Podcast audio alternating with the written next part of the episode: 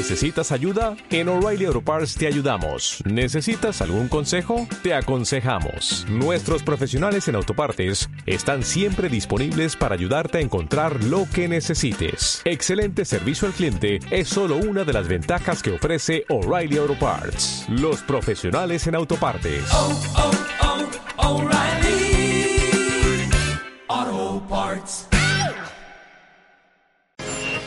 Septiembre de 1947, el Congreso Nacional aprueba el proyecto de ley otorgando los derechos cívicos a la mujer. La señora Eva Perón, única gestora del voto femenino, materializó el sueño de la mujer argentina, otorgando la igualdad de derechos civiles con el hombre como corresponde a una democracia avanzada.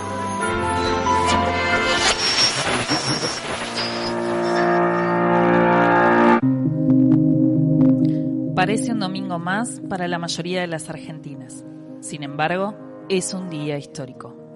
Por primera vez, cientos de miles de mujeres saldrán a la calle para ejercer un derecho fundamental, el derecho a elegir. Una conquista que llevó más de medio siglo de lucha y que es el primer paso hacia la igualdad política de derechos entre los hombres y las mujeres. En todo el territorio se dio un clima de fiesta. El cuarto oscuro se llena de un perfume de aire fresco y renovador. En 1932, el presidente Agustín Pedro Justo, un conservador que llega a la presidencia a partir de un fraude electoral, se prepara para dar inicio al periodo parlamentario. En su trayecto hacia el Congreso, una manifestación de mujeres se alza a su paso. Súbitamente lanzan volantes al mismo tiempo que demandan el derecho a votar, igual que los hombres. El acto es encabezado por una de las organizaciones más poderosas, la Asociación Argentina del Sufragio. Los sectores más rancios de la política no son los únicos que dificultan la consecución de una ley de voto femenino. Otra amenaza, más próxima, se encuentra dentro del propio movimiento de mujeres. Otras mujeres, muchas de ellas de clase alta, sostienen que el derecho a votar pertenece a aquellas que saben exclusivamente leer y escribir. Las mujeres socialistas critican duramente esa posición y se distancian así de los grupos conservadores y católicos. La mujer debe firmar su acción. La mujer debe optar. La mujer resorte moral de un hogar debe ocupar su quicio en el complejo engranaje social de un pueblo. Nos pide una necesidad nueva de organizarse en grupos más extendidos y remotados. Nos exige encima la transformación del concepto de la mujer que ha ido aumentando sacrificadamente el número de sus deberes y pedir el más mínimo de sus derechos.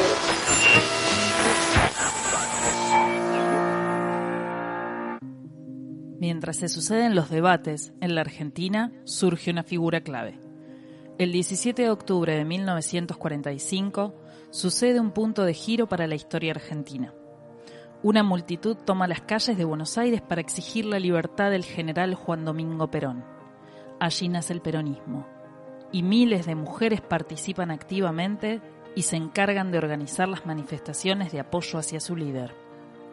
El 8 de febrero de 1946, más de 20.000 mujeres universitarias colman las instalaciones del Luna Park, encabezadas por la docente y activista política Aide Frisi de Longoni. Esa misma reunión está presente una persona clave para la conquista del derecho de sufragio femenino, Eva Duarte. Ahora que nos hemos conocido mejor, que estamos unidas por todo el país en un bloque solidario, la mujer del presidente de la República, Rosaria, no es más que una argentina. La compañera Elisa está luchando por la reivindicación de millones de mujeres y justamente pospuesta en aquello que de mayor valor en esta conciencia, la voluntad de elegir.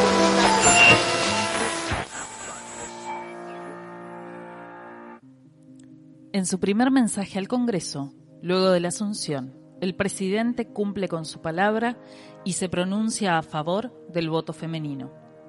En su programa de gobierno, llamado Plan Quinquenal, Perón incluye el proyecto de ley. Con el apoyo del Poder Legislativo, y sin presencia de los antiguos políticos conservadores, la sanción de la ley es solo cuestión de tiempo.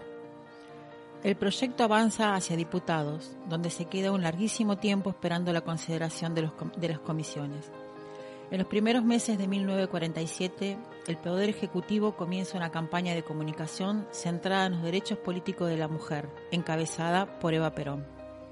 El éxito de este emprendimiento sitúa a la primera dama como símbolo de la lucha femenina.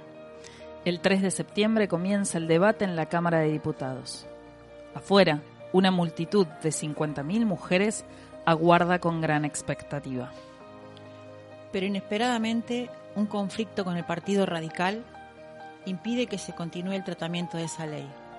Esta traba no desalienta a las mujeres y el 9 de septiembre se inicia nuevamente el tratamiento del proyecto. Esa jornada en los pasillos del Congreso aparece Eva Perón.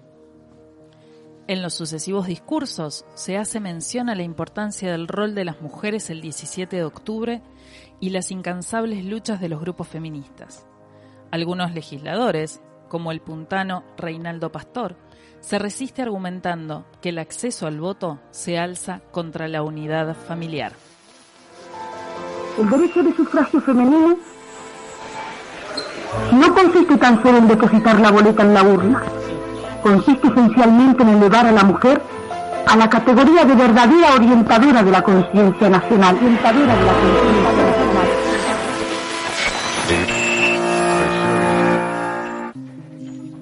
Fuera del recinto son muchas las mujeres que esperan. Sostienen férreamente banderas y grandes retardos de Juan, Perón y Evita. En sus ojos está escrita la esperanza. Falta muy poco para esta conquista, que demandó más de medio siglo de lucha, se haga realidad. El 23 de septiembre de 1947, miles de hombres y mujeres se encuentran en la Plaza de Mayo, convocados por la CGT y aguardan para celebrar una importante noticia. De pronto, el presidente y su mujer se hacen presentes en el balcón de la Casa Rosada y toda la Plaza de Mayo se suma en un riguroso silencio. El presidente le entrega a Eva el texto de la ley 13.010 que concede hasta ahora un derecho inexistente, el voto femenino. En ese momento, y con la pasión de siempre, la primera dama se dirige a los presentes.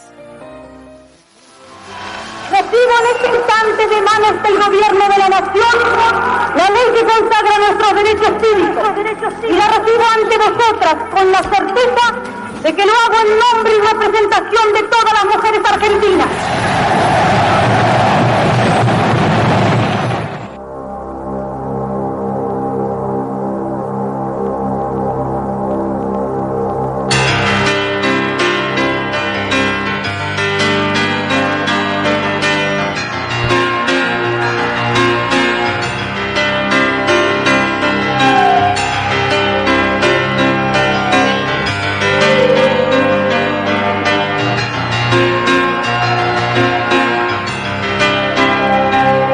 Los amigos del barrio pueden desaparecer. Los cantores de radio pueden desaparecer. Los que están en los diarios pueden desaparecer. La persona que amas puede desaparecer. Los que están en el aire pueden desaparecer en el